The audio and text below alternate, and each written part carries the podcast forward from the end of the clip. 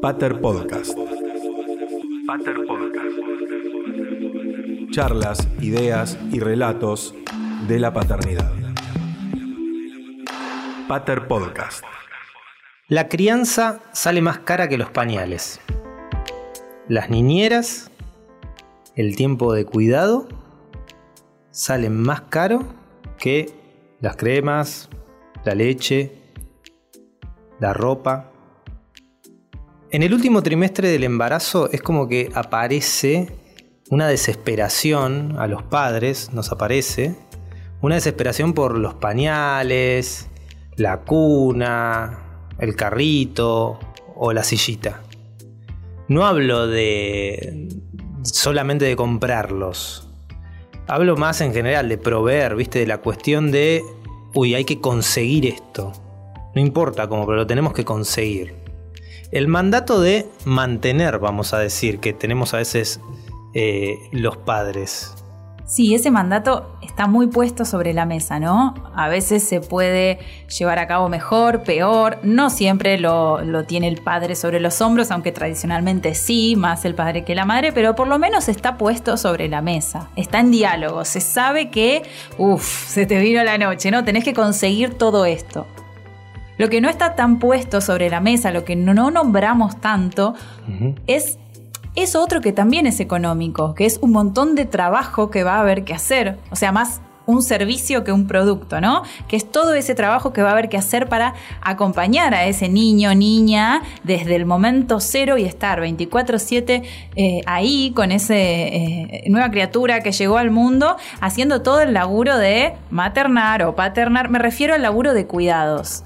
Lo que ya sabemos, ¿no? La consigna del feminismo de eso que llaman amor es trabajo no pago. La idea de este capítulo es hablar un poco del mercado o de la economía en el marco también de un bebé que está por llegar, ¿no? Eh, un hijo, hija, hije que está por venir. O sea, lo que vos decís es que la cuestión de proveer, mantener que tenemos los varones es más tangible, digamos, se puede ver, está ahí, digo, es un carrito lo que necesitamos. Sí, y no por eso le bajo el precio justamente a ese enorme deber, uh -huh. digo, lo asuma quien lo asuma, que es proveer de objetos materiales a ese nuevo ser. Lo que digo es que hay otro trabajo, que digo, hay otro deber que también es económico, porque el trabajo, la fuerza de, digamos, el, la fuerza de trabajo es un capital enorme, digo, no es eh, algo que viene dado o que es gratis o que viene de la naturaleza. Entonces, así como contratar a una niñera sale plata, hay que poner plata, estar disponible, la madre o quien fuere, también es plata, es dinero. El, tiempo sabemos que eh, vale plata en el capitalismo. Hay una pregunta que un poco me hacía que es... ¿Qué necesitamos para una crianza responsable en términos materiales? ¿no? Digo, ¿qué necesitamos en este caso que estamos hablando de, padres?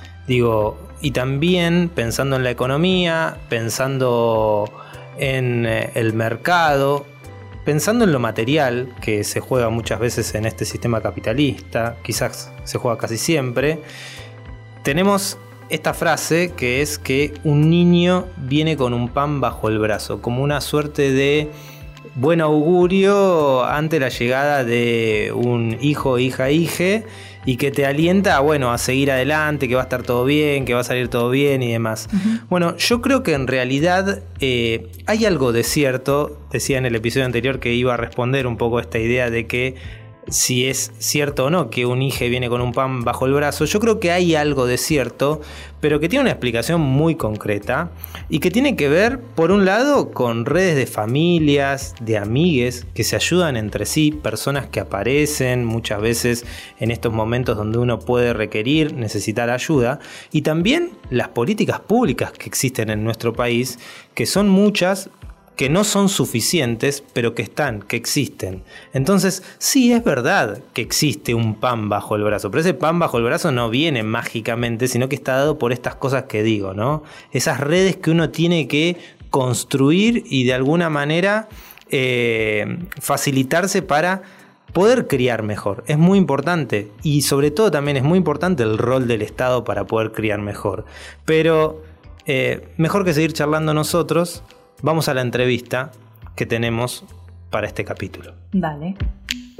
Soy Martín Calos, soy papá de una hija de dos años y formo parte desde hace un tiempo de la campaña Paternar, y hace muchos años que con muchos de los compañeros de la campaña Paternar militamos la extensión de las licencias por paternidad o familiares y la corresponsabilidad de los varones en las tareas de cuidado. Soy economista y me dedico a la consultoría económica. Hay un prejuicio de que el economista todo lo va haciendo pensando en las cuentas, en la plata, en los gastos, como que lo tienen todo controlado. Así que arranco por una pregunta más personal. Cuando te enteraste de que ibas a ser papá, ¿te jugó igual la presión de hombre que tiene que proveer o vos lo encarabas más desde otro lado, con otras estrategias? ¿Cómo fue? En mi caso estaba muy hablado con mi compañera, que por otra parte, siempre desde que convivimos compartimos gastos y tenemos en claro las finanzas personales de cada uno y, constituyen entonces las finanzas familiares.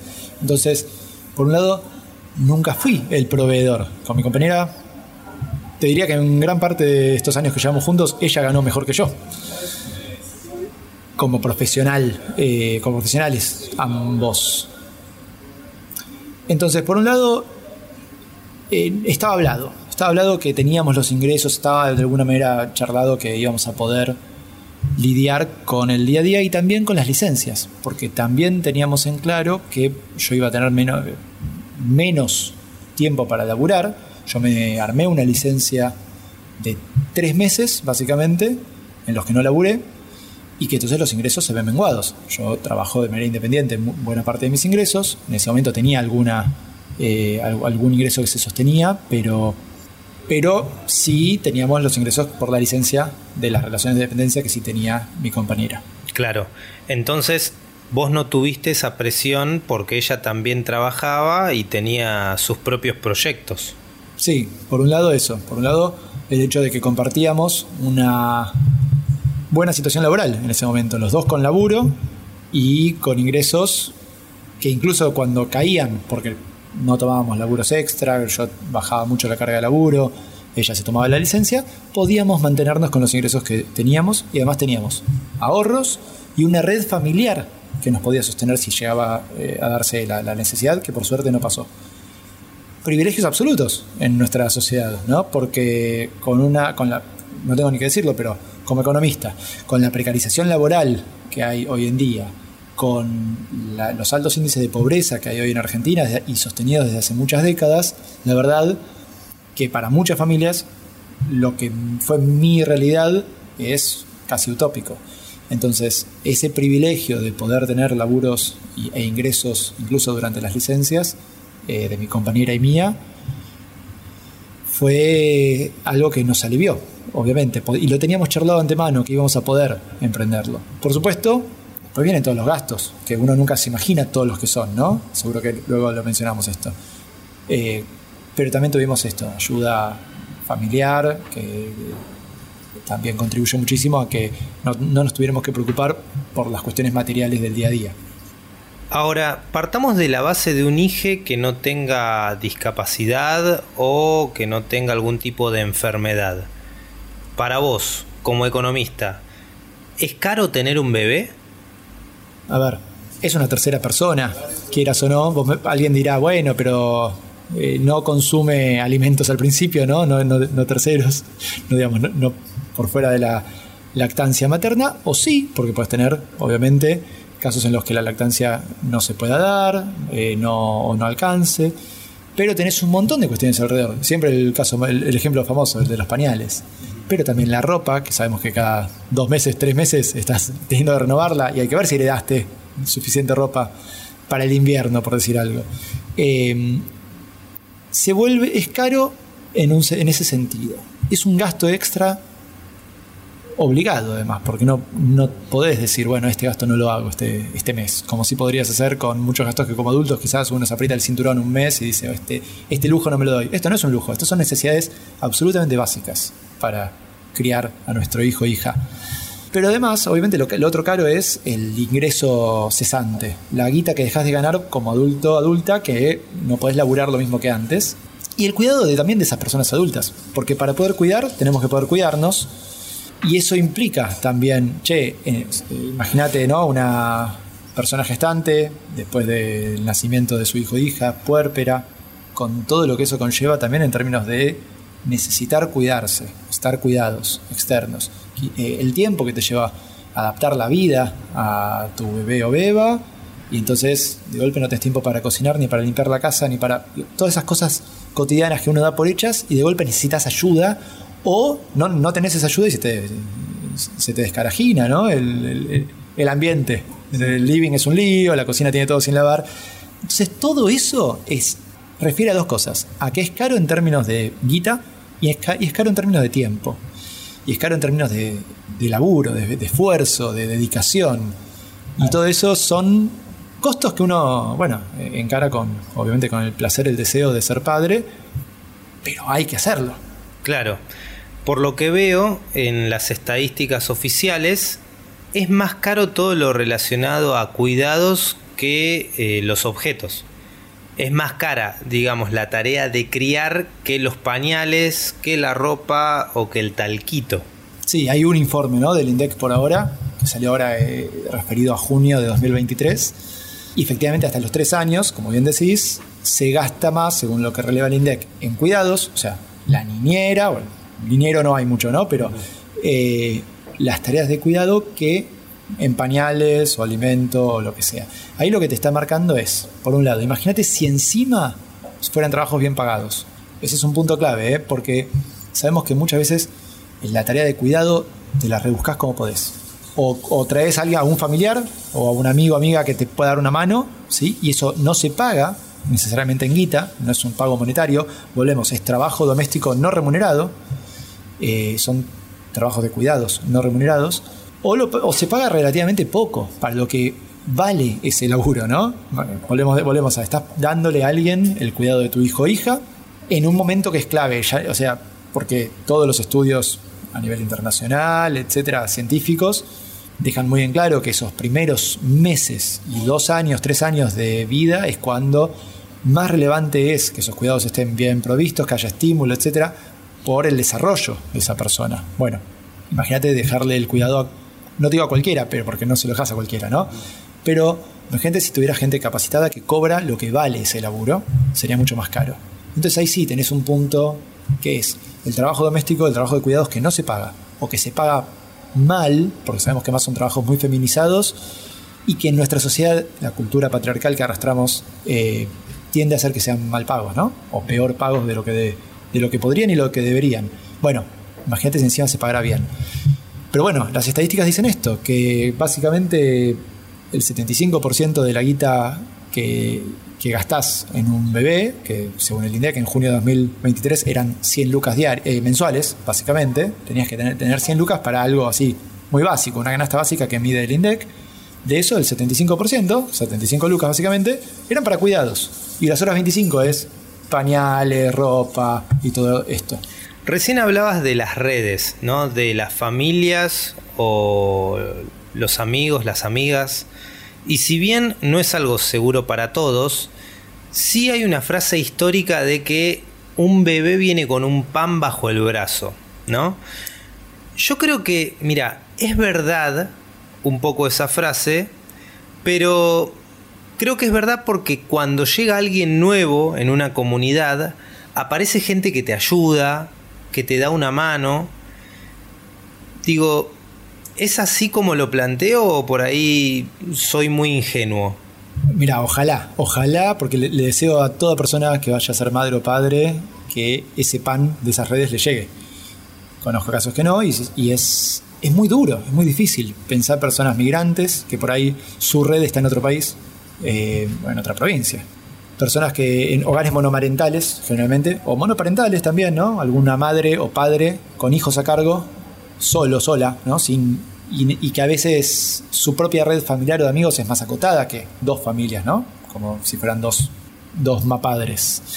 Em, o tres, ¿no? También podemos, hay, familias de tres mapadres también. Em, pero sí, esa red es clave. Ese es, eh, ojalá ese fuera el, es un gran pan para que traigan bajo el brazo ¿Por qué es esto? Te ayudan con cosas materiales, heredas ropa de un primito, del hijo de una amiga, de lo que sea, pero también es la ayuda, es ese tiempo, es esa dedicación y es ese cuidado. Por ahí, yo siempre digo, el mejor regalo que le puedes hacer a alguien, eh, a una familia que acabe, ¿no? Con un hijo recién nacido o recién nacida, a una puérpera, etcétera, es llenar el freezer de comida. Porque le ahorraste tiempo y pensar comida. Por ahí no, ¿eh? Para otra persona puede ser que el mejor regalo sea otro. A nosotros nos salvó la comida que nos trajo mi suegra, mi vieja, que son las que cocinan en, esas, en sus casas. Em, y eso es un montón. Así que sí, ojalá. Porque esa red es indispensable. Porque solos no damos abasto. Incluso dos. O sea, vos puedes tener madre y una padre de, una madre y un padre dedicadísimos. Te faltan horas del día y te falta sueño y te falta energía. Entonces toda ayuda es bienvenida. Y cada vez más me parece tenemos que lograr retomar tradiciones ancestrales de volver a tener comunidad para crear volver a tener tribu, de volver a tener una red realmente cercana en la que uno pueda confiar y apoyarse para todas las tareas de cuidados. Y aparte pienso, ¿no? Sin ir a una romantización. Las redes también pueden ser transversales a las clases sociales, digo, porque en un barrio popular, si hay algo que sostiene a las personas, también son esas redes. Sí, y a la vez Mira, no conozco persona puérpera, o sea, persona gestante, mujer, que haya. que, en el puerperio no me haya dicho una vez que se siente sola. Y por más que al lado esté su compañero o compañera, por más que al lado alrededor haya una familia hermosa, es muy difícil, hay que transitarlo, es mucho esfuerzo. Además, justo estamos hablando de una transformación corporal, ¿no? un laburo, además, tremendo en esa la gestación y en la crianza los primeros meses y años. Y, hay una soledad ahí, porque justamente nos cuesta como sociedad hacernos cargo de que las maternidades y las paternidades son sociales. No, nos encanta la idea de los pibes y la piba, ¿eh? pero que se críen con su familia solos, de alguna manera. Y volvemos también después a cierta hipocresía que hay en la sociedad respecto de, bueno, sí, ay, qué lindo el bebé, pero no les brindemos instituciones para que se críen bien. ¿Qué significa eso? Por supuesto, familia como institución, ¿no? su familia, la que cada quien decida con la modalidad y composición que quiera tener, pero también instituciones de cuidado. O sea, si seguimos sin tener guarderías, espacios de cuidado, espacios de jardines, jardines maternales, digo, y después escuelas que realmente sirvan, eh, estamos como sociedad diciendo, bueno, sí, re los pibes ¿eh? y las pibas, los niños, pero que se críen como puedan sus familias. ¿Por qué está mal visto que nos tomemos licencias para cuidar? No solo, vamos a hablar de las licencias un largo rato, ¿no? Pero ya con pibes un poco más grandes. ¿Por qué está mal visto que alguien falte al laburo para cuidar? Y sobre todo si es varón, ¿no? Los varones no faltamos al laburo para cuidar, se faltan las mujeres. Está mal eso. ¿Por qué en la empresa me miran raro si hago eso? Por decir algo, ¿no? ¿Por qué, está mal? ¿Por qué no tomás a una persona que puede llegar a ser madre y entonces tomarse una licencia por 90 días o 120 días o lo que corresponda? Y preferís tomar al varón que solo se va a tomar una licencia de dos días, cosa aberrante, ¿no? Que la ley siga hablando de, de esa disparidad y generando esta discriminación laboral y además no dándole de vuelta instituciones a los niños y niñas para que los podamos cuidar.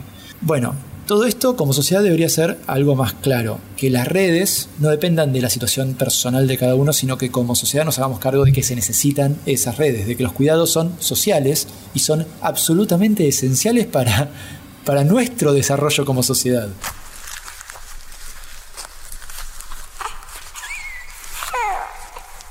Doña Celia habrá cambiado más de 20.000 pañales en toda su vida. Cuidó a ocho chicos, todos de diferentes familias. Su rodete negro ajustado era lo primero que veían en la mañana. Nunca se lo soltaba, y por eso a veces la despeinaban solo para verlo caer, desplomarse hasta la cintura, como hilos de lana suave y delgada con los que jugaban.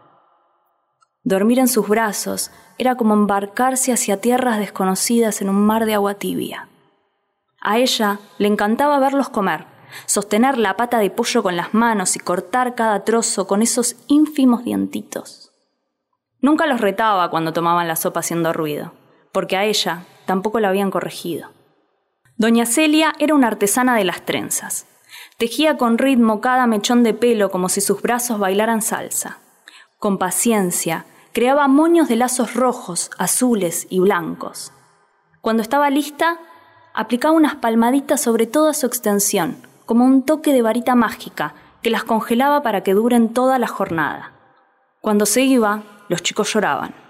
La miraban desde la ventana con los mocos colgando y la nostalgia de alguien que se despide de su casa cuando se muda. Doña Celia era su casa. Pero ella no miraba para atrás. En su hogar de cuatro paredes no alcanzaban los pañales, no sobraba la comida, no había tiempo para trenzas. Trabajaba criando y criaba porque podía trabajar. Es que no existe pan bajo el brazo, ni Dios proveerá. Solo doña Celias desperdigadas por el mundo, bálsamos, personas como casas a las que uno siempre quiere volver. Vuelvo un poco a la cuestión económica.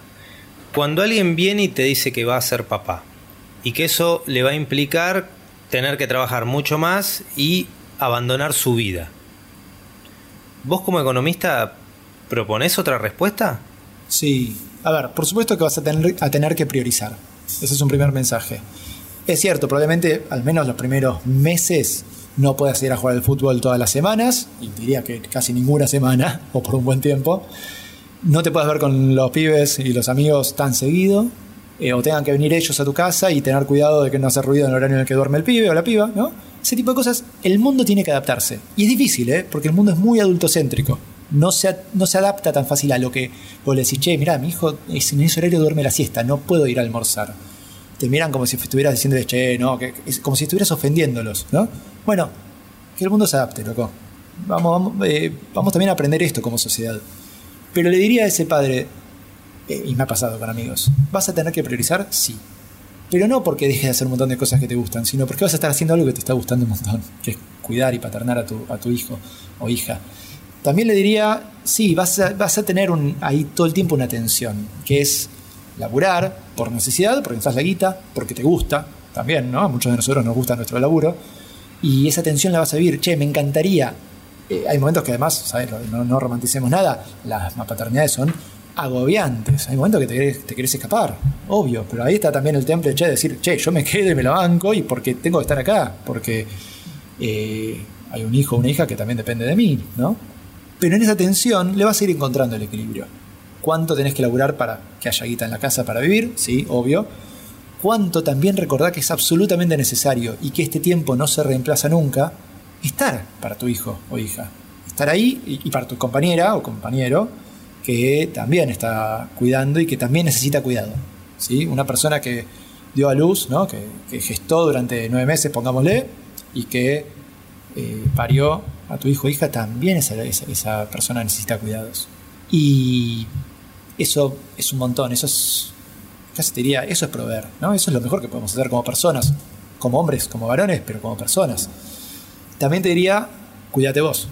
Eh, una de las mejores cosas que me pasó como padre fue haber armado un grupo de padres, de padres, varones éramos todos, nos autopercibíamos varones, que nos contábamos lo que nos iba pasando, hacíamos un poco de catarsis, ¿sí? de, che, esto me está sobrepasando, no sé qué hacer, nos pedíamos ayuda, me ayudaron a instalar el huevito porque yo no entendía para qué lado iban las, las cosas, y nos pasábamos las ofertas de pañales.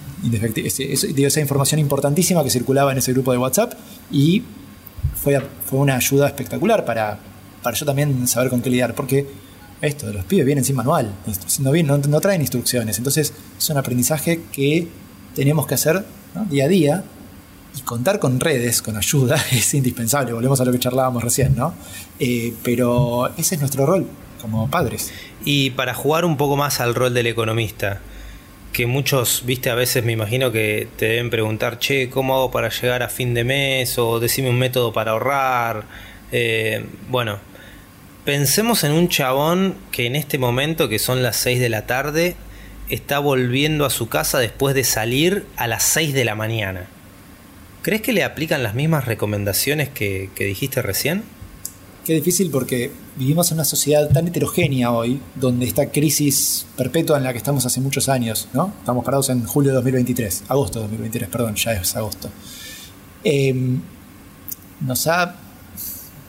nos ha destrozado tanto las condiciones de vida, las posibilidades de vida, que hay familias que realmente eh, hay personas que no van a poder dejar de laburar porque no llegan a fin de mes. Hay una tasa de pobreza muy alta y la tasa de pobreza esconde muchas realidades también, ¿no? hay familias que tienen algún ahorro, que tienen algún, resto para llegar a fin de mes. Hay un punto donde es muy difícil hacer una recomendación. Te voy a recomendar, eh, no te preocupes tanto por... Yo diría, no te preocupes tanto por lo material. Hay un punto donde ahí uno siempre quiere, ah, bueno, pero que la habitación esté pintada de tal manera o que eh, los pañales sean tales, por decir algo. ¿sí? Y lo más importante sigue siendo el tiempo que le dediques. Ese es el punto no económico y perdón que vuelva a lo no económico. Y después en lo económico, y sí, vas a tener que seguramente hacerte cargo de un montón de tareas de la casa, que es, es trabajo, siempre hay que recordar que eso es trabajo doméstico, y aunque no lo paguemos, hay que hacerlo, y es tiempo y esfuerzo y laburo. Eh, vas a tener que seguramente aprender a hacer un montón de cosas que no habías hecho antes, porque hay, no sé, si antes iba tu compañera a hacer las compras, las vas a tener que ir a hacer vos, porque tu compañera va a estar eh, con el bebé y va, la prioridad va a ser esa, y por ahí vas vos, o por ahí vos te quedas con el bebé y va ella, también puede ser, pero bueno, vas a tener que adaptarte a que todas esas cosas que, que antes delegabas por ahí te las tenés que hacer cargo, y a la vez vas a tener que delegar mucho. Cada uno sabe cómo es su situación laboral, cada uno sabe si va a poder tomarse más o menos tiempo, pero tomarse ese tiempo y encontrar de la vuelta para cubrir lo, mínimo de lo, del, ingreso que, que, uno siempre necesita. Y bueno, ese, ese equilibrio es lo más difícil. Y aparte hay cosas, digo, objetos que uno encima cree que son importantes por los mandatos que trae, ¿no? Por lo que vio de otros padres. Y la realidad es que esos objetos no son tan importantes. Tengo, tengo un ejemplo, o sea, con, mi compañera estábamos charlando, che, ¿qué cama le compramos al año cuando mi hija pasó a dormir en cama sola? Porque habíamos hecho colecho eh, hasta ese entonces. Y, definimos comprar un colchón y ponerlo en el piso. Que de hecho es lo mismo que hacíamos nosotros. Con, nuestra cama es un colchón en el piso justamente para que no haya riesgo de caída, un montón de cosas que a nosotros nos importaban, nos preocupaban. Lo resolvimos con colchones en el piso. Entonces no tenemos cama que a veces es algo que uno parece tan obvio, ¿no? Bueno, digo, uno puede pensar un poco afuera de, la, de, lo que es habitual, de lo que es tradicional y decir, che, ¿y a mí qué me sirve? Con mi casa, mis miedos, mi familia, mis preocupaciones y mis posibilidades. Bueno, resolverlo como puedas y quieras, de la manera que a vos te sirva. Para cerrar esta conversación y pensando en el episodio que viene, vos laburás mucho también el tema de licencias por paternidad. ¿Tanto le cuesta eh, a una empresa dar una buena licencia por paternidad? ¿Es muy costoso?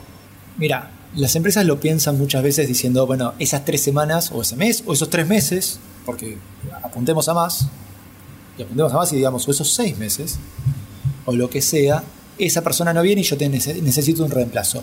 Porque para una pyme, una persona que no venga seis meses es un montón. Una empresa en la que trabajan seis personas, que no venga una, te, te, desbalancea toda la carga de laburo. Sí, pero como punto uno, volvemos a la cuestión de no ser eh, individualistas, ahora a nivel empresa. Como sociedad necesitamos eso. Estamos hablando de criar a los pibes y pibas del futuro de la mejor manera y un desarrollo humano, personal, que también es social. Bien. Pero además, recordemos que las licencias las paga la Seguridad Social, ANSES. ¿sí? De hecho, buena parte del debate que hoy hay en torno a la extensión de las licencias por paternidad o parentales, también, ¿sí? Eh, rompiendo con cualquier cuestión de género y de la composición de cada familia, tiene que ver con la cantidad de laburantes que hay que no tienen relación de dependencia por ley de contrato de trabajo, digamos, sino que son monotributistas que esconden una relación de dependencia o monotributistas que trabajan por cuenta propia, independientes, y entonces, ¿cómo haces con esos casos, no? Bueno, lo lógico sería que hubiera una cobertura, no porque no solo porque sea un derecho de ese padre o de esa otra de esa persona que tiene un hijo y dice, "Ah, yo quiero poder cuidar." Ojalá. Pero también del pibe. Ese niño, esa niña tiene como derecho que le demos la oportunidad de que lo cuiden. Y entonces ahí volvemos. El costo estrictamente, si uno piensa en términos de che, el pago del salario y esto, lo está cubriendo ANSES. Así que ahí vos tendrías esa guita como empresa para contratar un reemplazo. Es cierto que no es fácil, ¿eh? Pero bueno, es un, pequeño sacrificio que como empresa deberías querer hacer. Pero hay algo más. Y acá hay un montón de, de evidencia verdadera, práctica a nivel internacional. eh, tenés muchos países donde cuando obviamente los varones nos hacemos cargo de las tareas de cuidado, si la empresa no da la licencia, ese trabajador renuncia, por eso sabe que consigue laburo después. Es difícil pensarlo para Argentina con la crisis laboral, social que tenemos, con una cultura que todavía no, se, no está a la vanguardia, ¿no? En términos de ir eliminando estas prácticas machistas, patriarcales. Pero cuando nos hagamos cargo de los cuidados, a mí sí me va a pasar esto, ¿no? como, como padre, como varón, padre, voy a decir, che, ¿sabes qué? Yo, mi prioridad es cuidar a mi pibe. Así que, bueno, en tres meses en cuatro meses veré qué otro laburo consigo. Pero si vos no me das la licencia, mi prioridad es la otra, es cuidar. Como empresa perdiste más que si solo le hubieras dado esos tres o cuatro meses. Quizás perdiste un laburante que tenía 10 años en la empresa, sabía un montón de cómo laburar y le tenés que capacitar a alguien de cero, en serio. Bueno, hay un montón de cuestiones estudiadas a nivel internacional, que las licencias bien armadas, bien para toda la familia, más amplias, te terminan haciendo ganar productividad como empresa, porque además pensá un laburante que sabe que lo estás cuidando el laburante, le estás dejando tener sus tres meses donde priorizar a su hijo y después vuelve. Y sí, por supuesto que los tres meses siguientes tampoco es que va a estar a full, va a estar con la cabeza todavía en ir a buscar al pibe a algún lado, ¿no? Que ya no lo cuida más la abuela entonces, o el abuelo, entonces hay que ir a buscarlo. Digo, sí, pero esa persona se va a adaptar y va a seguir laburando con vos y va te va a terminar aumentando cuando lo mires, pienses en el largo plazo, la productividad de la empresa. Pero bueno, hay que poder también encontrar las vueltas. Y para esto es importante la política pública. Que no dependa solo de la empresa, sino que la política pública lo incentive, obligue, también hay que instaurar estas culturas nuevas, eh, obligue a tomarse una licencia por paternidad, eso estaría muy bien, me parece, como adaptación, así como es obligatorio, no sé, ir a votar o darse todas las vacunas. Bueno, hay cierta cosa ahí donde el Estado tiene que empujar un poco, la empresa tiene que aceptar y entre todos ir ayudando a que esto surja. Gracias, Martín. Placer.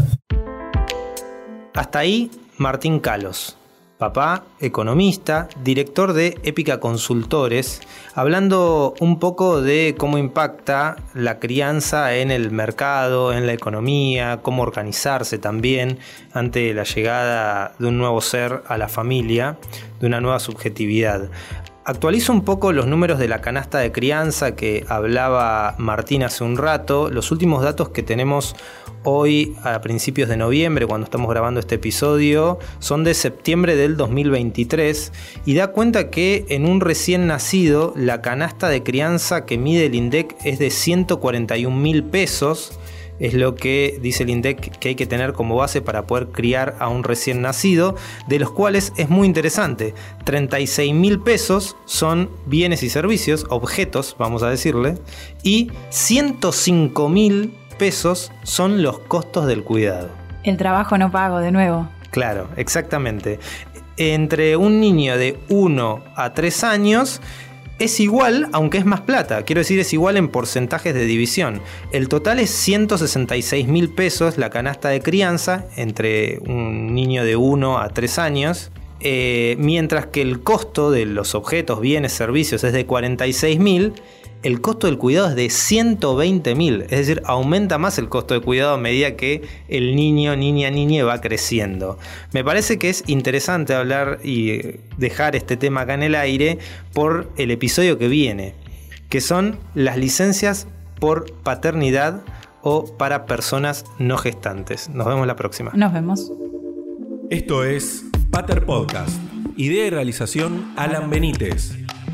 Como editora de género estuvo Ludmila Fernández López.